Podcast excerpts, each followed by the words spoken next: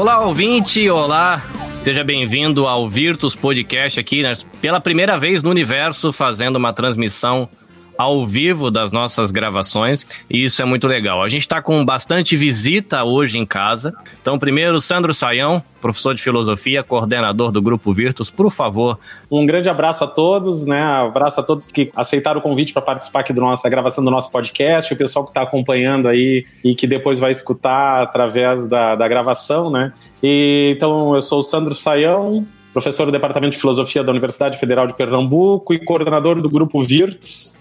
Grupo Virtus, que trabalha defesa social, segurança pública e direitos humanos. Fred, por gentileza, apresente-se. É, meu nome é Fred Monteiro Rosa, eu sou professor de Direito Penal e Processo Penal né, da, da Uninasal. Sou aluno do mestrado, né, orientando do Sandro lá em Direitos Humanos, né, na UFPE, e sou vice-coordenador do, do grupo de pesquisa Virtus, e também sou comissário especial de Polícia Civil aqui no estado de Pernambuco. Muito bem, do meu lado direito, Gustavo. Fala pessoas, como vocês estão? Espero que vocês estejam bem. Eu sou Gustavo Show, se você não me conhece.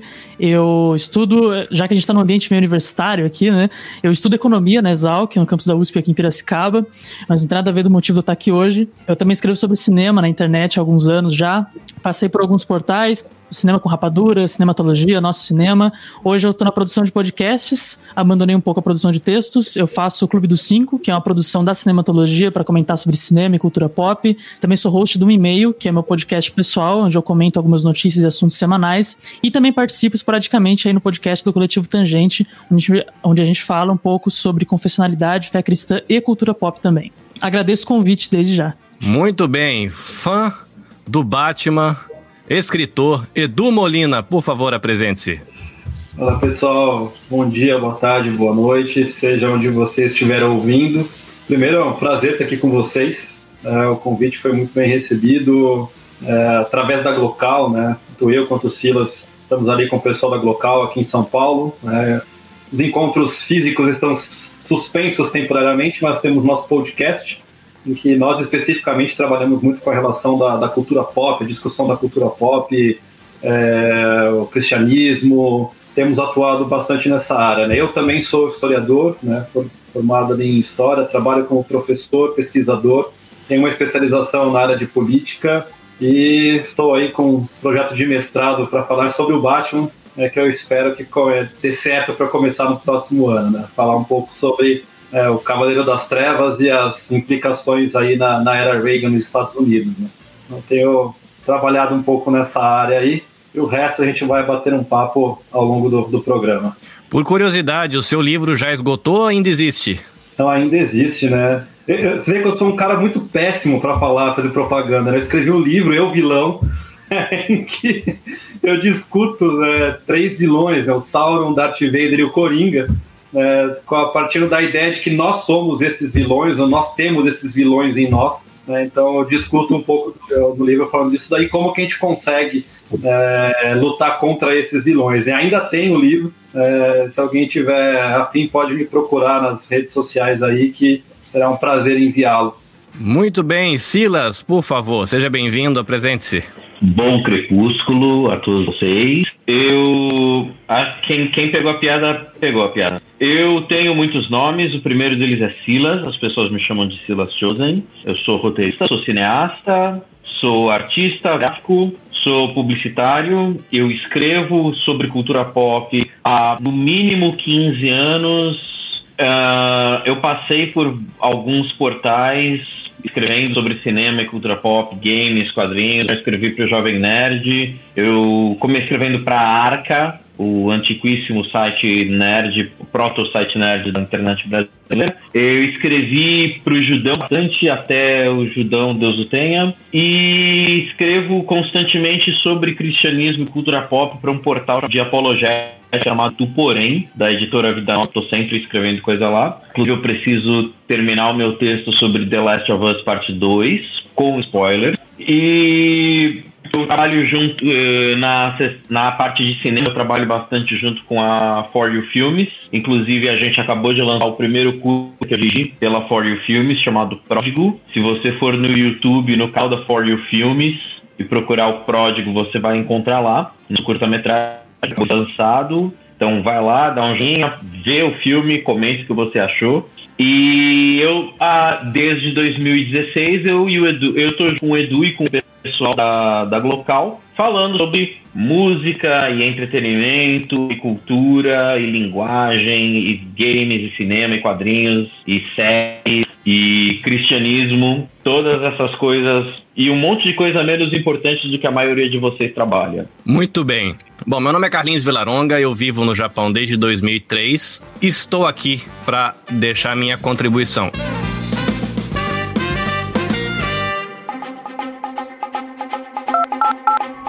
Virtus, Defesa Social, Segurança Pública e Direitos Humanos.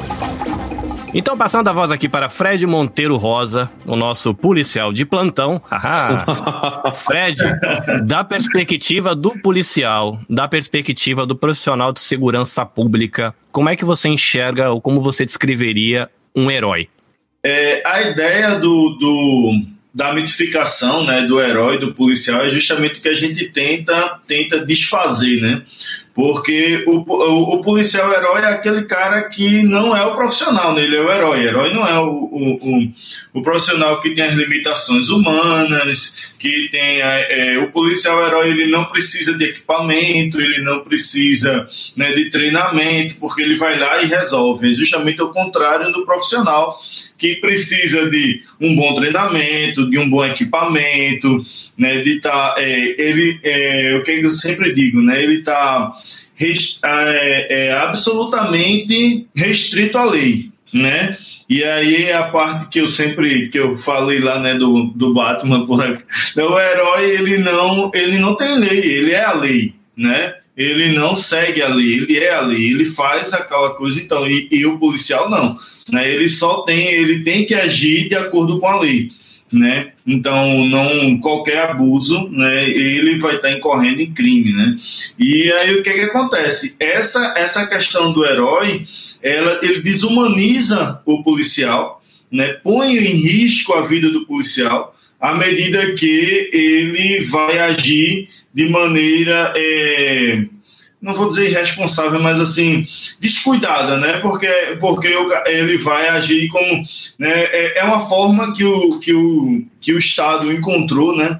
De facilitar a vida, né? Vai lá, você resolve, tem dois policiais com um canela seca, né? Que é a gente brinca, aquele 38zinho velho lá, e tem dez caras ali de fuzil, mas você é o herói, né? Você vai lá, igual nos filmes, com o teu canela seca, resolver uma, enfrentar uns caras de fuzil. Quer dizer, você vai morrer, né? E aí vai virar um número, só que herói não morre assim, né? Herói, gente, né, alguns morrem, mas assim, no, no, no, no né, em geral, não morre, e você vai morrer. Né? Então, à medida que você tem esse discurso que é o que a gente tem trabalhado né, também né, na, né, de maneira acadêmica, é isso, tem esse discurso de, de é, que eu vejo inclusive como um discurso perverso, né, de dizer que o policial é herói e assim ele se vê como herói, né? E inclusive a gente estava numa live um dia desse, né? E aí um policial entrou na live lá comentando na live dizendo nós somos heróis sim, né? Então, quer dizer, ele tem aquela, aquela, ele sente aquilo, ele veste aquilo. Eu sou herói, eu tô na rua combatendo o crime, eu sou Batman, né? Então eu vou lá e vou fazer. Né? E assim é bem, é bem complicado, né? Com relação a essa, porque quando o que é que acontece? Quando o policial ele não, ele não, isso é qualquer ser humano, né? Ele não se vê como um ser humano, como um ser detentor de direitos e fragilidades porque o herói não tem fragilidades, né? As fragilidades é aquela coisa bem bem do filme, né? A criptonita, não sei o que e tal. Não, eu tô falando das fragilidades humanas, né? Então, ele não se vê assim, é difícil dele olhar, a gente que trabalha com direitos humanos, né?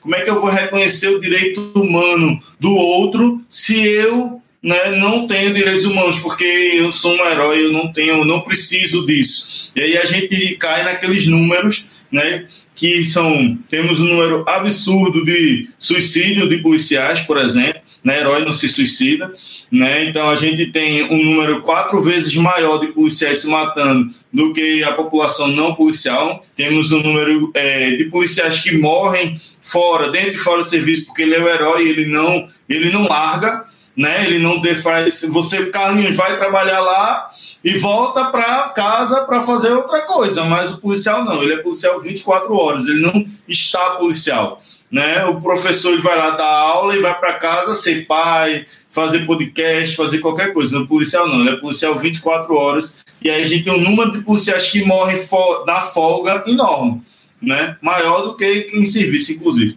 Né? Então, a gente tem é, número de policiais em, é, com dependência química né, absurdo. Né? Então, assim, é, é, eu vejo isso, né? É, e a gente trabalha isso no, na, na pesquisa, como resultado, né, um dos resultados, né, assim, não é uma coisa só, não é, são vários fatores, né, não é uma eu posso dizer, não, é dizer que o policial é herói que está fazendo, não, não é isso, mas isso só contribui, né, a falta de você ele não procurar ajuda psicológica, a gente tem entre 25 e 30% de um efetivo, né, que tem problema psicológico, né? Então, dentro de um, dependendo do estado, você tem 25, 30 que estão afastados por problema psicológico. Quer dizer, eu sou o herói, eu não posso ter fragilidade. E eu seguro, seguro, seguro até quebrar, não procuro ajuda.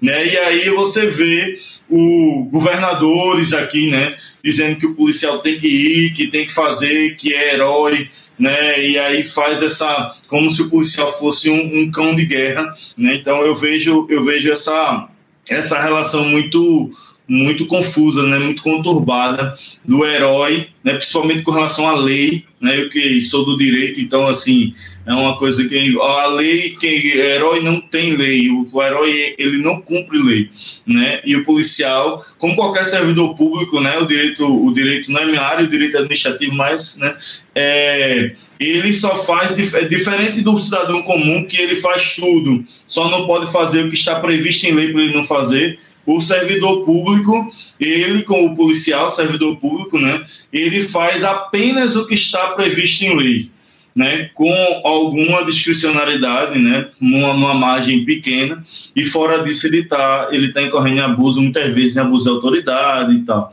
Então eu acho assim, eu acho muito prejudicial para um sistema democrático né, é essa questão dessa relação do agente de segurança pública como, como herói. Não nada contra os heróis, adoro os heróis, mas eu acho muito prejudicial essa, essa relação. Eu vou registrar aqui uma contribuição do Luiz, que é um dos bolsistas que a gente tem no grupo Virtus. Ele lembrou de uma, de uma música chamada Vermelhão Tipo Faixa de Gaza, que é do MC Pivete, e tem um trecho que fala assim: Não somos fora da lei porque a lei quem faz é nós. Nós é o certo pelo certo.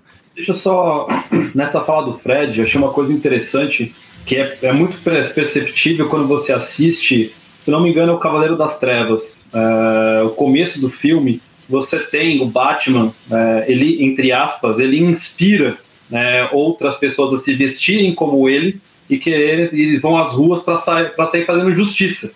É, então é, é uma coisa que eu acho muito preocupante. O herói, entre aspas, ali, ele inspira outras pessoas a agirem como ele.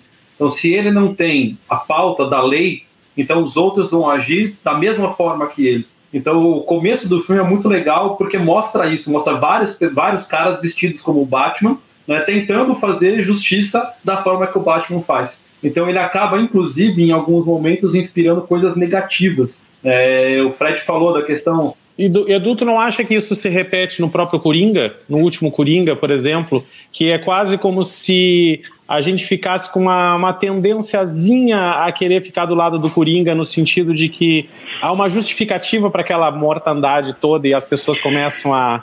Porque eu acho, Carlinhos, que aqui até eu, nem, eu gostaria de ouvir, por exemplo, Silas, Gustavo, Edu, porque eu tenho uma questão para fazer relacionada a quem trabalha com, com HQ, quem está trabalhando com cinema, que é uma coisa que a gente tem se perguntado muito, principalmente que não é HQ, mas é um filme que é o Tropa de Elite, e que no Tropa de Elite se construiu uma narrativa que eu acho que tem uma influência muito grande na sociedade.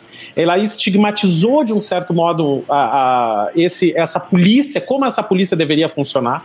Quer dizer, a transgressão da lei é uma coisa muito aceita no sentido, bom, eu tenho uma justificativa por que, que eu vou enfiar um saco na cabeça dessa pessoa, né? E, e, e quase como se, e quase não, como e, e, tornando de um certo modo isso aceitável, e não só aceitável, mas ah, uma parcela da população desejando que se faça isso. E aí eu pergunto: isso também não está nos quadrinhos? Isso também não está nos heróis? Isso também não está né, nessas narrativas que foram se tecendo? Como é que vocês enxergam isso? Eu tenho uma, uma, uma forma de entender isso de uma maneira cultural, que é o seguinte: você tem uma filósofa russo-americana chamada Ayn Rand, que vocês devem conhecer.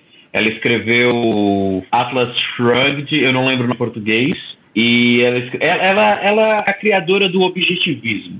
O que é o objetivismo? O objetivismo é uma filosofia que determina que uma pessoa ela é completamente dona da sua, do próprio, digamos, destino mas também da sua ética. É um negócio é, é pegar e levar ao extremo, eu diria. É, o objetivismo ele é uma filosofia muito incrustada na cultura americana. Ele é um individualismo. É uma pessoa, o, o homem que está certo, a pessoa, e normalmente é um homem, é sempre branco, é sempre o Batman. O homem que está certo, ele tem o direito de fazer o que raios ele quiser para se manter por cima.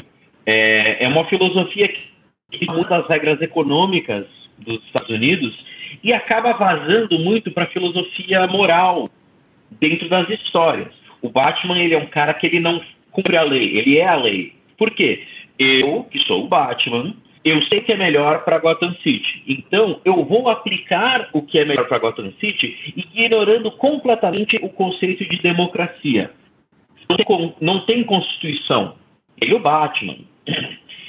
Isso vaza para a gente, especialmente porque a gente consome cultura de uma maneira muito hierárquica, a partir de uma cultura norte-americana. Eu vejo isso muito no Tropa de Elite, por exemplo. Eu fiz um, fiz alguns artigos para o Judão falando um pouco sobre esses aspectos. Um, eu lembro de um que eu fiz sobre o Super-Homem do Zack Snyder.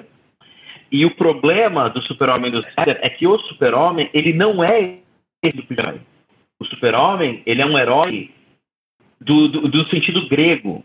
Ele é um herói no sentido sacrificial. Ele, ele é uma paráfrase de Jesus Cristo, como a gente conversou antes. Ele é o, aquele, aquela pessoa que se entrega em nome dos outros. E Zack Snyder, pessoalmente, ele já deu declarações nesse sentido, ele é um cara mais ele acredita numa pessoa que tem certeza da sua certeza e vai lá e faz lei com as próprias mãos. Isso é muito incompatível com a filosofia central do super-homem. Em contrapartida, você tem um herói entre a, vamos, acho que dá pra gente colocar dessa forma, um herói objetivista no Capitão Nascimento. E o Capitão Nascimento, ele é o cara que, novamente, ele sabe o que é certo, se todo mundo em volta está errado, não importa porque ele está certo, ele passa por cima das instituições, e o problema é que o primeiro filme do Tropa de Elite, isso é uma história muito conhecida assim no meio do cinema, etc. O, o, o Capitão Nascimento era ser o vilão do filme. Era ser um ponto de vista moral contrário ao do personagem do André Matias, que ia ser o protagonista. Acontece que no meio da produção, o Wagner Moura, a atuação dele era muito enérgica, ela, ele apagava todo mundo em volta, então eles, a produção conversou entre si e falou: vamos, vamos botar uma narrativa na voz do Capitão Nascimento? Vamos. E o que aconteceu? De vilão, ele se tornou o personagem ponto de vista. Então, a ideia original, que era criticar o comportamento do Capitão Nascimento, ficou um pouco misturada nessa história de você colocar a, a, quem conta a história no lugar do Nascimento. As pessoas saíram do cinema achando que o Capitão Nascimento era super-herói. Inclusive, um dos artigos que eu falo, que eu fiz, fala sobre como talvez o Tropa de tenha dado para o Brasil, como artefato cultural, um vocabulário que ajudou ele a expressar certas coisas que não conseguia expressar antes. E 2018 aconteceu. E estamos onde estamos.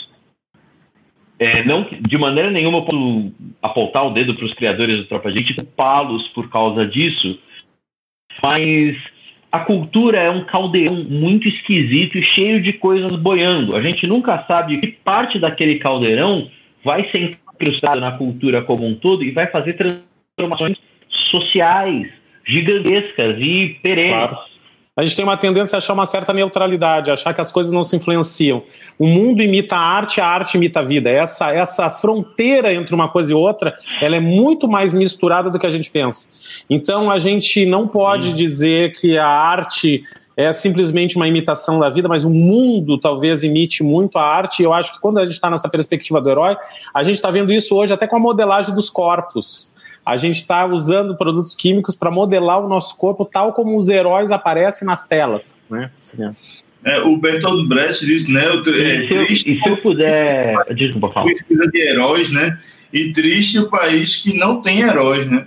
Então, assim, a gente tem essa. E tem uma coisa só que eu gostaria de adicionar muito rapidamente, porque eu não quero ficar dominando o podcast dos outros. Você falou sobre a modelagem dos corpos, e é muito interessante sobre como, numa perspectiva bem, eu diria, capitalista da coisa, o, essas histórias, HQs, é, essas coisas que são feitas para vender, eles colocam uma coisa muito é, almejável. Você coloca corpos bonitos e bacanas ali, porque a pessoa quer ser daquela forma. E aí você coloca isso de um ponto de vista filosófico. Olha, eu não estou só vendendo uma pessoa bonita, eu estou vendendo um ponto de vista bonito que você pode comprar e levar para casa. E às vezes, e, e até numa questão muito curiosa, o ponto de vista do diretor, mesmo sem ele querer, pode acabar criando significados é, alternativos muito danosos. Até. Eu lembro que eu fui com a minha esposa, e a minha esposa ela está fazendo boicote de filme de super-herói. A gente foi assistir o primeiro Homem-Formiga, do cinema e falou: nunca mais. Nunca mais eu quero ver exatamente a mesma história. Porque a gente foi assistir Homem-Formiga e eu percebi que eu assisti a história do Homem de Ferro pela décima vez. Nada contra os fãs da Marvel. Por favor, não venham incendiar minha casa.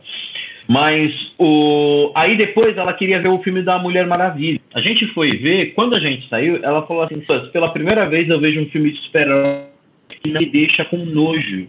E eu falei: como assim?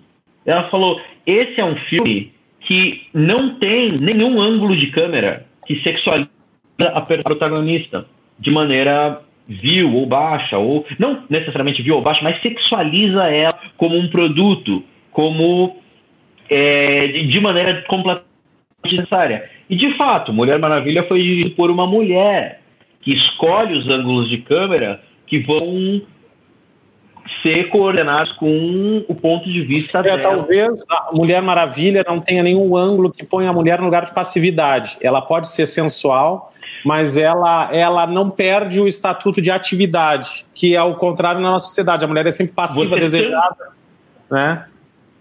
Com certeza. Mas você também tem isso. Só que eu também estou falando de um, de um cuidado que a diretora teve de nunca sexualizar a personagem. Ela pode até ser sensual. sensual ela pode ser bonita. E é uma Mas não atriz muito bonita. Ela não objetifica. É a palavra que eu estava procurando. Maravilha. Não tem nenhum ângulo de câmera, nenhuma posição. Tem até uma piada no meio do filme que objetifica o cara gostoso. O cara musculoso, gostoso. Que é uma, no filme é uma piada mesmo meta, metalinguística sobre como os filmes pop, os filmes blockbuster, os filmes de super-heróis estão 100% do tempo objetificando mulheres. Não, e a e Silas, não vamos esquecer que a, que a atriz que fez a Mulher Maravilha percorreu vários países no mundo se encontrando com mulheres, com meninas e com adolescentes, exatamente para falar sobre a questão da luta das mulheres. Então isso mais uma vez mostra Sim, a força da arte, né? A força da representação a força de algo que Poxa, está... o que é... Pantera Negra fez... Nossa! O que Pantera Negra fez foi um negócio sem precedentes. Sensacional. Você tem Sensacional. um histórico de séculos, de século, eu diria assim, do cinema, de, de, de galera do marketing do cinema dizendo filme com pessoas negras não vai vender. Filme com pessoas negras não vai vender. Faz um filme que só tem dois caras e todo o resto é de pessoas de pele negra, o filme faz mais de um bilhão de dólares no mundo. Foi um, uma apoteose. E sendo que os negros têm uma altíssima tecnologia. Os negros com uma altíssima tecnologia, com muita sabedoria, porque normalmente os negros seriam lá aquela tribo que tá não sei o que, que, né, representada isso, ele, ele fez, por isso eu por isso eu acho que o não só o melhor em termos, eu acho melhor em termos de roteiro, em termos de, de proposta, de ideia, em termos de significativo, o Pantera Negra não é, não é só o melhor filme da Marvel, ele é de muito longe um filme que Marvel vai ser difícil de alcançar de novo. Ou a DC. Pronto, falei. Eu queria só complementar aqui, voltar um pouquinho no, no Tropa de Elite, até falar com o Fred agora diretamente, porque eu tinha trazido o Tropa de Elite para a minha mini pauta aqui de assuntos que eu poderia trazer durante a discussão, mas o, o, o Sandro sabiamente trouxe antes de mim, porque é realmente o filme que eu acho que marca, né, é, não só a questão da segurança pública no Brasil em relação à arte, mas também é, em relação ao pensamento do que, do, que o Silas, aí eu acho que eu concordo um pouco com o Silas, com esse dano que Tropa de Elite causa um pouco é, na, na, sociedade e os frutos desse filme. E o Fred trouxe é, algumas estatísticas e alguns números de policiais e tudo mais, e eu lembro do frenesi que foi é, lembra um pouco né, do Frenesi, que foi aquele negócio de ter reportagem na TV para ver se o treinamento do Bop é igual aquele da TV. E aí uma, uma geração de molecada que queria ser o Capitão Nascimento, queria ser do Bop para poder fazer tudo aquilo que estava no filme, subir favela de fuzil na mão. É, você tem um impacto cultural muito forte disso.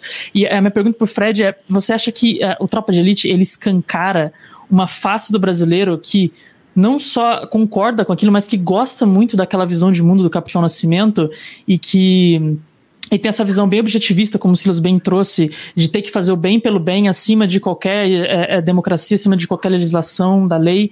É, eu, é a minha opinião, posso estar errado, me dou esse luxo de estar errado às vezes, de que isso escancara assim, uma, uma, um desejo da população brasileira assim, em geral, uma coisa mais massificada, de ter esse sentimento, de gostar de ver aquilo, porque o bandido tem que se ferrar mesmo. Eu queria ouvir a opinião um pouco do Fred sobre isso. Eu eu concordei, inclusive, né, quando o Silas falou né, da questão da relação, quase relação de causa e consequência né, com 2018. E, e isso eu, eu, é, eu concordo contigo também, Gustavo né? Eu, é, inclusive eu tenho isso escrito, né? Com, com, em, forma de pesquisa, né? Não, não sou só eu, Fred, aqui que estou dizendo, né? Muitos pesquisadores já escreveram isso, inclusive o Luiz Eduardo Soares e outros pesquisadores, outros professores que estudam sobre segurança pública, desse apoio, né? Esse apoio da, da população ao escracho mesmo do, do, do, entre aspas, né, ali do bandido, né? E é aquela coisa da criação do inimigo, né? O Estado criou vários inimigos ao longo dos anos, ao longo da história, e aí hoje no Brasil nós temos, né, o inimigo que é aquele delinquente comum, né, que é o que é o não humano, né? Então, a gente tem vários várias literaturas, né, falando que o que é que acontece, né? O não humano ele é ele é um rato, ele é uma barata, ele é um verme. E o que é que merece um rato, uma barata, um verme? Então, o presídio é pouco para ele. Né? Então, o fato só de prender, não, tem que torturar, tem que fazer sofrer. Né? Então, tem um episódio do, do Black Mirror que eu acho muito interessante, que é aquele Engenharia Reversa, né? que é que é quando ele faz aquela crítica para mim é incrível quando ele o soldado ele vai caçar baratas né e aí tem umas cenas que são incríveis porque ele faz assim. E os aldeões, eles não usam aquela tecnologia, eles veem como baratas também. Né? Então, tem um livro do o livro Matar, do Dave Grossman, que ele fala sobre isso, né? Como os militares são treinados para ver seus inimigos como baratas. Né, para perseguir baratas e matar baratas. Mas a população também vê aquele inimigo, entre aspas, como barata e chancela a ação né, do policial, do, né, ou do, do agente de segurança pública na, no ato. Né? Por isso que o pessoal vibrava com tropa de elite, vibrou muito com tropa de elite. Né? E a gente vê isso, isso aí não é assim. A gente vê isso na prática e temos isso muito na teoria, né? Vários pesquisadores já falaram sobre isso. Então, acho que a sua percepção está correta, Gustavo.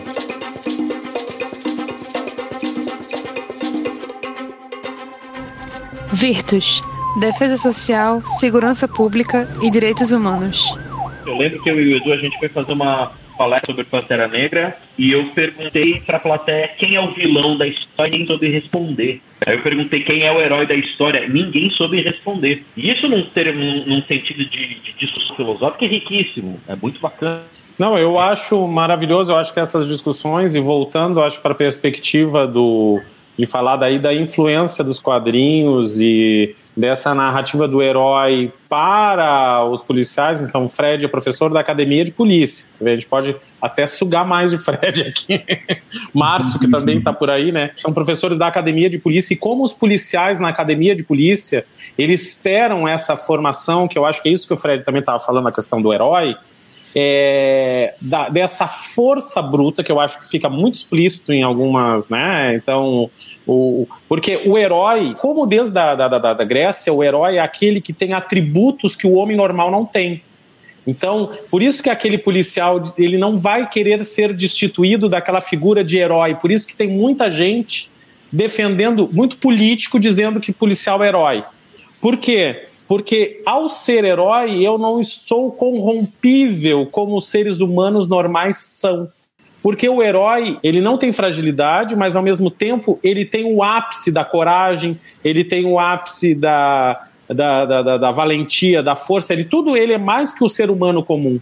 Então, se eu me identifico e alguém externamente a mim está também corroborando com essa ideia, eu, eu, eu vou para um lugar que eu adoraria estar e que eu não vou deixar que me tirem de lá tão facilmente. Então, por isso que os policiais reagem também caso a gente faça uma crítica a isso.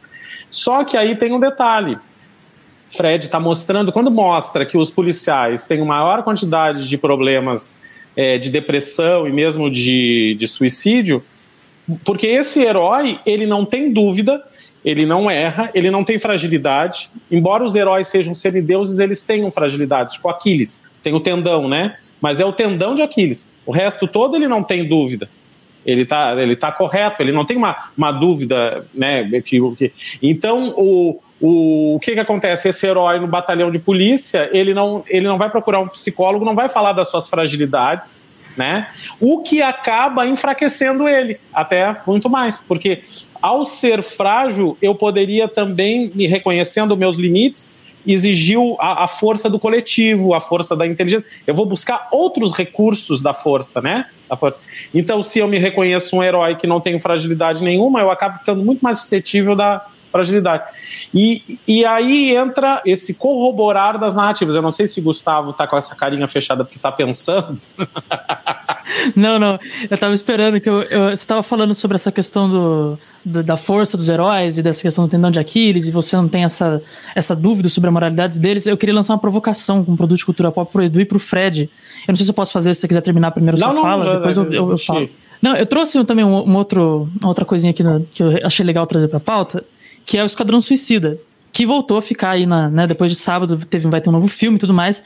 O Edu pode falar um pouco melhor sobre a história dos quadrinhos, mas para quem não tá familiarizado, é essa história desse grupo de vilões que estão presos, e aí o governo acha um jeito de fazer esses caras fazer alguma coisa boa, né, em prol aí da, da sociedade. Estava assim, eu sou, eu não sou filósofo, mas aí eu vou usar aqui, né? Sandro me corrige se eu estiver errado. Eu vou pelo imperativo categórico ali do Kant, né? A ética kantiana. Não tem bom e ruim, tem. Eu, eu acho que tem que ser feito o que é certo.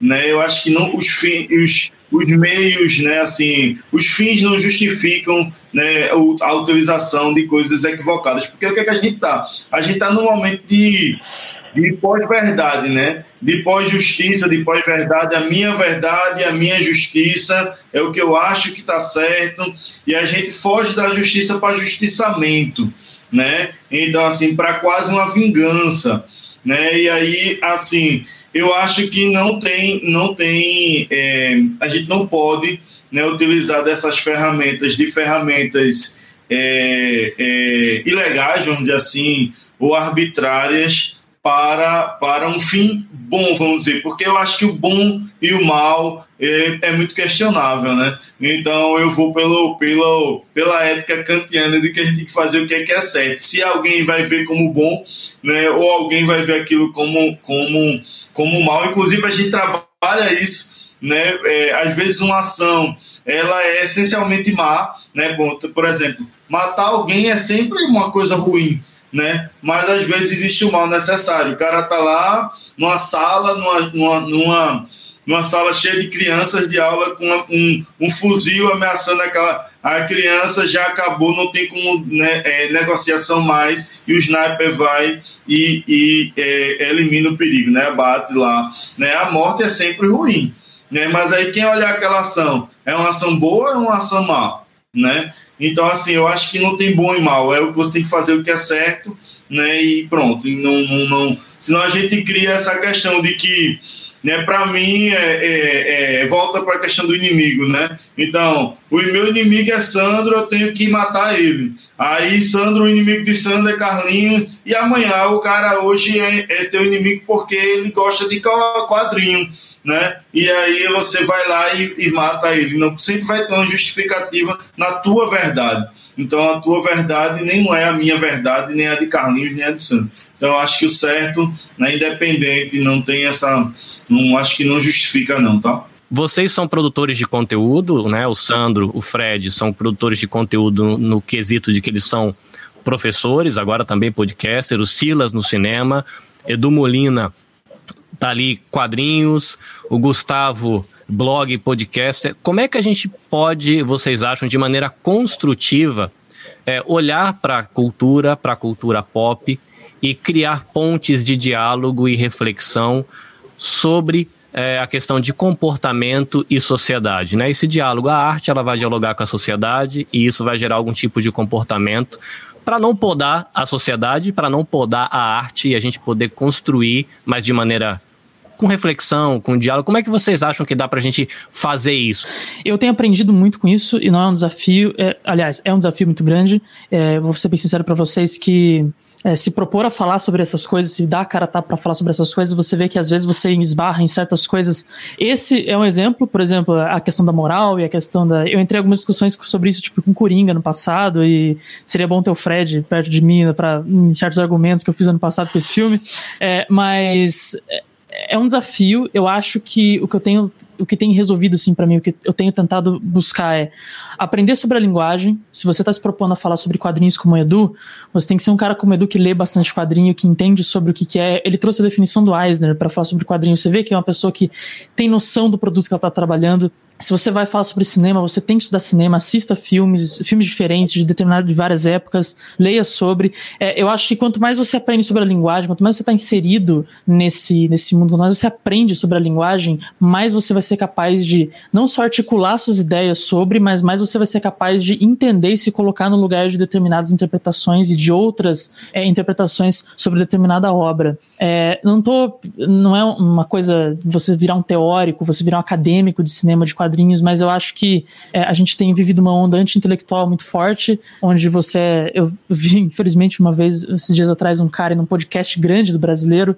um crítico de cinema, um crítico entre aspas de cinema falando, é, tirando com a cara de quem assiste filme em preto e branco, a galera cultizinha que assiste filme em preto e branco, cara, isso é um absurdo, sabe? Eu acho que você tem que ir sim ir atrás de filmes antigos, e sim atrás de aumentar sua, suas opções, sua, sua visão de mundo da, da linguagem, da arte que você está trabalhando. É, não deixe se cair nesse papinho de que você vira culto chato, vá atrás sim, estude sobre, você vai se sentir muito mais capacitado não só para argumentar, como eu falei, sobre aquilo que você gosta e articular sua visão sobre aquela obra, mas também você vai conseguir, é, vai ficar muito mais fácil você se colocar no lugar de determinadas interpretações e isso facilita os diálogos. Essa é a minha opinião, isso é como eu tenho tentado lidar com a coisa, que é um desafio, é um grande desafio, acho que para todo mundo dessa, dessa roda aqui. É uma das coisas que eu praticamente eu gosto de, de fazer, né, eu estou numa sala de aula, dando alguma palestra, é, eu trabalho muito com a ideia da desconstrução. É, por exemplo, né, eu sempre, a gente posso falar bastante do Batman. É, o Batman, para mim, é uma, das primeiras coisas que eu gosto de pensar e de expor é que ele não é o herói. É, nas histórias do Batman, o Batman não é o herói. É, o Batman ele é um justiceiro, o Batman ele age por vontade própria, o Batman se coloca acima da lei. Eu gosto de fazer uma reflexão de entender até que ponto isso é válido ou não. Eu gosto de ouvir, eu gosto de debater. E eu, na, na minha concepção, por exemplo, o grande herói de Gotham é o comissário Gordon. É, o Gordon ele é um policial que não é corrupto, ele é um cara que procura fazer as coisas do jeito certo, ele, ele procura cumprir a lei, ele é um cara que segura os ímpetos do Batman muitas vezes. Então eu gosto de fazer essa reflexão e mostrar que, olha, aquilo que mostram pra gente que é o herói, nem sempre o cara é. Então eu gosto de pegar e desconstruir dentro dessa linha do Batman, quando eu olho, por exemplo, para o caos que é Gotham City, esse caos ele é promovido pelo Batman. É, então, se você for fazer um estudo sociológico sobre Gotham City, você vai perceber que, por exemplo, a, a, as empresas Wayne detêm um monopólio econômico sobre Gotham. Então, ela, ela, quebra os seus concorrentes, ela não permite com que isso aconteça, ela sufoca a concorrência, ela detém a mão de obra especializada, então ela contrata os melhores para trabalhar com ela, é, ela fecha os ciclos, ela não permite com que, com que outros pequenos empresários é, apareçam, com que outros é, com que outras empresas surjam, não contratam pessoas, então ele, ele, começa a gerar um caos econômico que gera um aumento do desemprego. Esse aumento do desemprego leva a um aumento da criminalidade, porque as pessoas começam a ter que roubar para poder sobreviver, e aí o Batman vai resolver esse negócio. Né? Então o, o, o Bruce Wayne gera o caos de Gotham, e depois o Bruce Wayne bota uma roupa de Batman e vai tentar combater o crime que ele mesmo gera. Então, quando você faz uma análise Maravilha. sociológica de Gotham, você percebe o seguinte, cara, o problema de Gotham é o Batman. É, a corrupção policial de Gotham, ela passa pelo Batman. Né? A corrupção do legislativo, do judiciário, ela passa pelo, pelo Batman. Se não pelo Batman, pelo Bruce Wayne, pelas empresas Wayne. Então, é, você cria uma, um, uma dualidade no próprio personagem que é interessante você fazer uma análise do, do entorno. Né? Se eu focar só na perspectiva do herói, muitas vezes eu vou cometer os equívocos que, é, que, que normalmente se comete, né? De querer ser o herói porque ele é o melhor, porque ele é isso, porque ele é aquilo, porque o Batman, porque o, o Demolidor, que é um outro herói que, que, que, eu gosto bastante, mas é um cara que é para se questionar as atitudes que ele faz, né? o, o Justiceiro, né? Então você, você tem personagens que são elevados a uma categoria de herói que quando você desconstrói, você mostra que, olha, não é nada daquilo. Existe uma lei, existe uma moral, existem valores e esses caras não respeitam isso. Então eu gosto de partir desse ponto da desconstrução, né, inclusive aplicar os princípios políticos, éticos, constitucionais dentro daquilo que eu posso fazer para poder chamar atenção para isso. Eu acho que quando você se propõe a isso, e eu faço isso muito em escolas, é, e os alunos começam a olhar para você e falam assim, cara, então tá tudo errado, tá tudo errado. Então é, é, é legal quando eles começam a ter essa percepção né, de, do que é realmente ser herói e de quem é de fato o herói. É, eu acho que isso é, é, é a forma como eu gosto de trabalhar. É, e, claro. que, e, que, metáfora bonita tu está construindo, Edu, porque a nossa própria sociedade gera o próprio mal que ela depois está querendo dizer que está combatendo. Eu estava pensando isso, é incrível. Eu estava pensando é. no Estado. O Estado não oferece segura, saúde, escola, cria lá a, a, a, comunidade, a favela, e bota todo mundo no gueto e manda a polícia lá, aí veste de preto, né? A, a, bota o, o, o Batman, né? No Batman, o policial para ir lá combater uma miséria né, que ele mesmo provocou, né? E aí a tua reflexão aí estava aqui perfeito, maravilha, eu achei perfeito. Em cima daquilo que o Fred colocou, se você fizer uma análise histórica do Brasil, é, o Brasil é um caos desde que desde a sua independência. É, se você olhar para o período republicano do Brasil, é a questão dos escravos, né? Você liberta os escravos, você faz o que com eles? Eles viram uhum. páreas da sociedade. É, você tem um projeto perverso no Brasil de branqueamento da população, quando os imigrantes começam a vir para cá. Então você está libertando escravo, você empurra ele para a periferia, ele vai ocupar os morros, ele vai começar a ocupar os espaços marginalizados da sociedade e depois você não sabe o que fazer com ele. É, o Estado não oferece essa solução. É ele que deveria ser o responsável por isso. E aí você acaba criando os atritos é, que ele mesmo não sabe como resolver. Né? O Brasil de 2020 é um fruto desse Estado mal acabado que tentou se formar aqui desde a sua independência em 22. Então eu acho que para ter heróis, é, esses heróis são, para ter um, é tudo uma coisa retroalimentada. E eu estava pensando aqui, vocês falando, e eu acho que a gente chega naquele ponto. Eu acho que o Gustavo tinha falado um, um pouco antes, que é essa linguagem metafórica, né? Então, agora que Edu aponta, eu acho que isso é uma coisa bárbara, porque a gente vê estampado é, numa obra aquilo que nós somos, né? Então, que tem olhos para ver e ouvidos para ouvir, quer dizer, isso que o que o, o Edu coloca faz começa a gente enxergar isso de outro jeito. Mas eu vejo também é, a genialidade funcionando para abrir coisas novas, para ver novas disposições. Quando o Silas falou na, na Mulher Maravilha, ou como alertou para o Pantera Negra, são pessoas que estão mexendo com essa linguagem de quadrinhos, seja, enfim, é, ou mexendo com os heróis, para apontar coisas novas e não para reforçar os antigos estereótipos, os antigos preconceitos, os já abatida, a batida lógica que a gente tem. Então, eu acho que quando a gente vê um filme da Almodóvar, por exemplo, que ele faz essa, essas inversões, né, é, dessas lógicas que a gente está habituado e a gente enxerga as coisas por outros ângulos, por outros vieses, que faz essa, essa distorção, né? Essa distorção que abre espaço para que a gente pense de outro modo. Porque o que está acontecendo é aí tu tem um empobrecimento da arte, ou tu tem um empobrecimento, e aí tu tem uma morte disso tudo, quando isso tudo se torna um instrumento de reforço da mesma coisa, da mesma ideia, da mesma, da, da, da mesma idade, da mesma idade. Aí tu entra e sai mais empobrecido do que, do, do, do, do que tu entrou. Mas eu acho que eu fico muito empolgado com essa discussão, porque eu acho que essa chamada da gente, por exemplo, pensar, a misturar, fazer esse caldeirão, de, essa mistura num caldeirão, né? É, quem está falando de polícia, dessa seriedade de alguém que tem que enfrentar o crime, o, o perverso e o mal, e observar que essa mesma lógica tá toda ela funcionando dentro de uma coisa muito singular que é o quadrinho, né? E, e, e, uma lógica que poderia ser aí sim, com aquilo que o Edu está dizendo, uma desconstrução. Né? Quando eu digo que o problema de um labirinto, onde tem um minotauro, né? Minotauro no labirinto, todo mundo teme um, um minotauro do labirinto, mas ninguém está se perguntando que o minotauro é fruto do labirinto que foi o que o. E aí eu estou filosofando um pouco aqui, né, fazendo a frente do filósofo. Hannah Arendt, por exemplo, quando ela diz que o mal ele é fruto desse sistema que nós temos, dessas estruturas que nós temos. Então, aquilo que a gente está lutando, na verdade, é uma produção de nós mesmos. Então, agora, claro, para não mexer nas estruturas, para a gente não mexer no meu lugar, não me desinstalar, eu prefiro uma, é, eliminar aqueles que eu acho que estão dissonantes, mas eles não estão dissonantes, eles são consoantes da, consonantes da mesma lógica. Então eu acho que se o, por exemplo, quando a gente estava falando aqui do, dos quatrão suicida, o Bacurau, quando no Bacurau a, a comunidade é, é, é, ameaçada, eles vão atrás de quem? Eles vão atrás lá dos que estavam. É, o pessoal que estava refugiado, que eram os bandidos, e aí são chamados para proteger. Então, veja. Os marginalizados. Os marginalizados. Aí, então, veja, quando a gente está numa sociedade que está em desordem, o que, que eu me permito? A buscar o mal para acertar.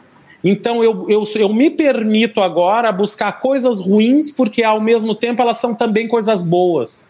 Isso é um absurdo, porque aí a gente vai voltar com a pena de morte, a gente vai votar, votar pela, pela eliminação do. A gente começa a achar que coisas ruins são, no fundo, também boas, a gente perde o discernimento. Como aconteceu ontem, por exemplo, nos Estados Unidos, acho que foi ontem ou ontem. Fica o autoritarismo, né? Por conta disso, né? É porque a gente começa a perder a noção de que coisas erradas são erradas e não certas. Quer dizer, tu pegar um cara que nem lá nos Estados Unidos fizeram, um homem negro, e tu bota dentro de um carro e, e descarrega uma arma nele, quando que isso, dentro da cabeça desse policial, é algo que permissível de ser feito. Alguma coisa nessa lógica desse sujeito permitiu. Então, eu aí eu acho que volta ao ponto dessa, dessa corrente ética que nos, nos, nos une de um certo modo. Eu sei que o artista ele não quer nada que o, que o, que o, e o reprima, mas ao mesmo tempo há uma responsabilidade na construção dessas narrativas, desses discursos, nas construções.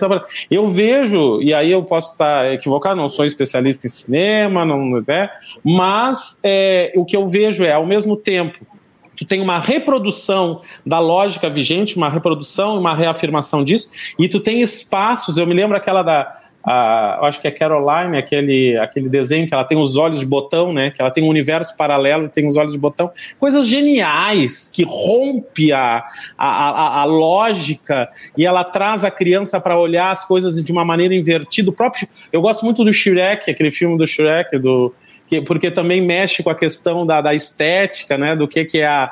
É, é então a, a princesa está soltando o pum dentro de uma banheira de lodo. Eu acho genial aquilo. Então, essa, essa, essas, essas desconstruções que o Edu fala são, bem, são, são extremamente bem-vindas e a gente não pode se eximir delas.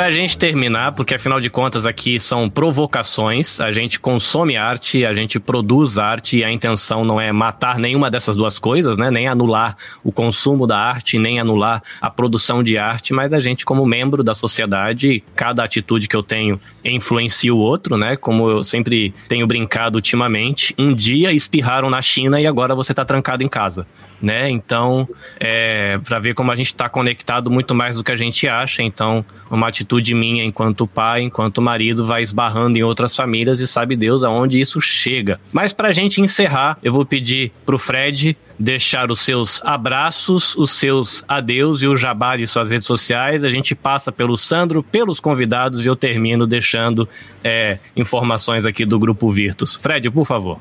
Eu achei incrível, né? Eu queria agradecer o pessoal. Para mim, assim, foi muito, foi bem diferente, né? Essa, inclusive nas redes, as, os amigos, quando perguntaram, disseram, ah, tu vai fazer com o pessoal que faz HQ e tal, pergunta por que as aves são sempre mais na, nas historinhas, não sei o quê, e o pessoal viajando e tal. E assim, foi incrível, né? Foi incrível a repetição da conversa com vocês, né? E assim, é, eu, eu, eu aprendi muito, né? Eu concordo com o Edu, com a questão da desconstrução.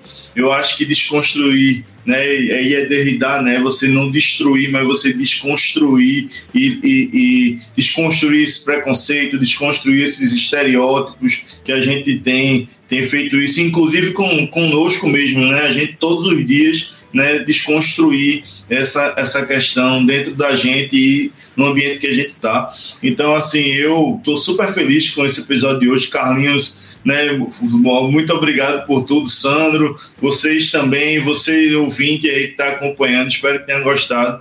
Se gostou um décimo do quanto eu gostei, eu vou estar satisfeito, porque eu sei que vocês vão ter gostado muito. Né? Então, beijo em todos né? e até a próxima. Espero que a gente se encontre outras vezes aí para discutir mais. Valeu, pessoal. Não, eu queria agradecer imensamente aí, Gustavo, Edu, Silas, que maravilha essa discussão. Eu acho que a gente ficaria aqui à noite, amanhã e à tarde inteira conversando sobre isso. Muito obrigado. Feliz de ter interlocutores sem, conhecer, sem saber que eu os tenho. Agora sei, né? Mas a gente tem interlocutores aí trabalhando em outras, em outras áreas aí, eu acho maravilha. Quando, se, quando tiver outras discussões, se lembre de mim e a gente vai lá e conversa. Muito obrigado. E obrigado ao ouvinte, obrigado, Carlinhos, obrigado à, equipe técnica que está aí nos bastidores. E bola para frente, eu acho que aí a gente tem um, um contexto de reflexão muito bonito. Uh, eu queria agradecer bastante o convite de vocês. Eu amo falar sobre isso. Como o próprio Sandro falou, eu poderia falar por horas e horas e horas por isso. Às vezes eu faço isso e a as pessoas em volta de mim cansam e vão fazer alguma coisa útil. Eu agradecer muito, eu acho. Conheci o trabalho de vocês, eu acho o trabalho de vocês fascinante, o que eu ouvi do que vocês fazem. Quero dar os parabéns para a equipe, para todos os participantes, todo mundo que está aqui à minha volta. Uh, e sigam, me sigam nas redes sociais, sou Silas Chosen e Silas, C-A-O-S-E-N, em todos os lugares onde vocês forem encontrar. Uh, como recentemente eu, eu, falei, a gente lançou um filme é, na, no canal de YouTube da For You Filmes. Isso é For You Filmes, escrito em inglês. Para você, filmes escrito em inglês.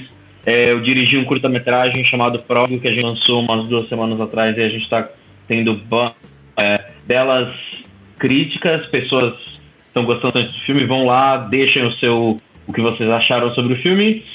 E, por favor, sempre me chamem quando vocês quiserem discutir o que raios vocês quiserem discutir, porque eu meio que eu meio que me energizo muito desse discussão, aprendi muito hoje Achei demais.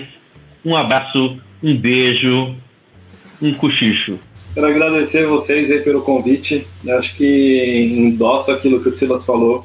É, conhecer um pouco daquilo que vocês fazem, eu acho que é, é, é fundamental para a sociedade que nós vivemos. Né? Parabéns pelo trabalho de vocês. Espero acompanhá-los e me coloco à disposição para outras discussões, para outros papos. A gente podia tranquilamente virar à noite aqui, né? o tempo passa muito rápido, é muita coisa para falar e não dá tempo, enfim. A gente se coloca aí à disposição de vocês para quando vocês quiserem. É, e com certeza vamos fazer algum crossover de vocês na Glocal, em algum podcast com a gente, porque acho que vai ser muito legal, vocês têm muito a contribuir. Aproveita falando da Glocal, né? Arroba Glocal Oficial, em todas as plataformas aí vocês encontram a gente no Instagram, podcast, é só jogar lá Glocal Oficial. É, e eu, nas minhas redes sociais ali, no Twitter, Edu Molina 11, no Instagram 11 Edu Molina, né? só inverteu porque não dava para fazer os dois iguais. E eu tenho um canal no, no YouTube chamado Geek História, né? G-E-E-K História, em que eu tenho ali mais ou menos uns 50 vídeos em que eu discuto né, a cultura pop como meio de educação. Né? Então, papo de história, rock, cultura pop, filme, série, quadrinhos. Então tem bastante vídeo ali que dá para vocês aproveitarem. E se vocês quiserem né, adquirir o meu livro Eu Vilão, é só entrar em contato comigo em qualquer uma dessas redes sociais aí. Valeu! É, quero agradecer o convite de, de vocês, o pessoal do Virtus. É, eu achei fantástico o trabalho de vocês. Quero mandar um abraço para todo mundo que está nessa luta diária de é, propor essa discussão no ambiente da universidade, da universidade pública principalmente, e ainda mais principalmente Universidade Pública Federal no Brasil, de estar tá envolvida nessa discussão, de estar tá abrindo esse espaço para a sociedade. É, força aí para todo mundo que está nessa luta, para os bolsistas também. Eu já fui bolsista também na universidade e fazer e eu já não sou mais nem fazer ainda em época de pandemia deve ser muito mais difícil então fica todo o meu apoio aqui muita força para vocês que vocês possam continuar fazendo esse trabalho incrível que vocês estão fazendo desde já. É, Edu Fred Silas Sandro eu não conhecia ninguém aqui só o Edu eu já tinha gravado um podcast com ele há um tempo atrás mas o resto eu conheci hoje fiquei muito feliz de conhecer vocês pessoas incríveis com uma percepção uma um, jeito de enxergar as coisas é, que, eu, que eu gostei bastante, adorei conversar com vocês. E também fico à disposição, hein, se quiserem me chamar de novo para discutir cinema, estamos aqui, estamos por aqui.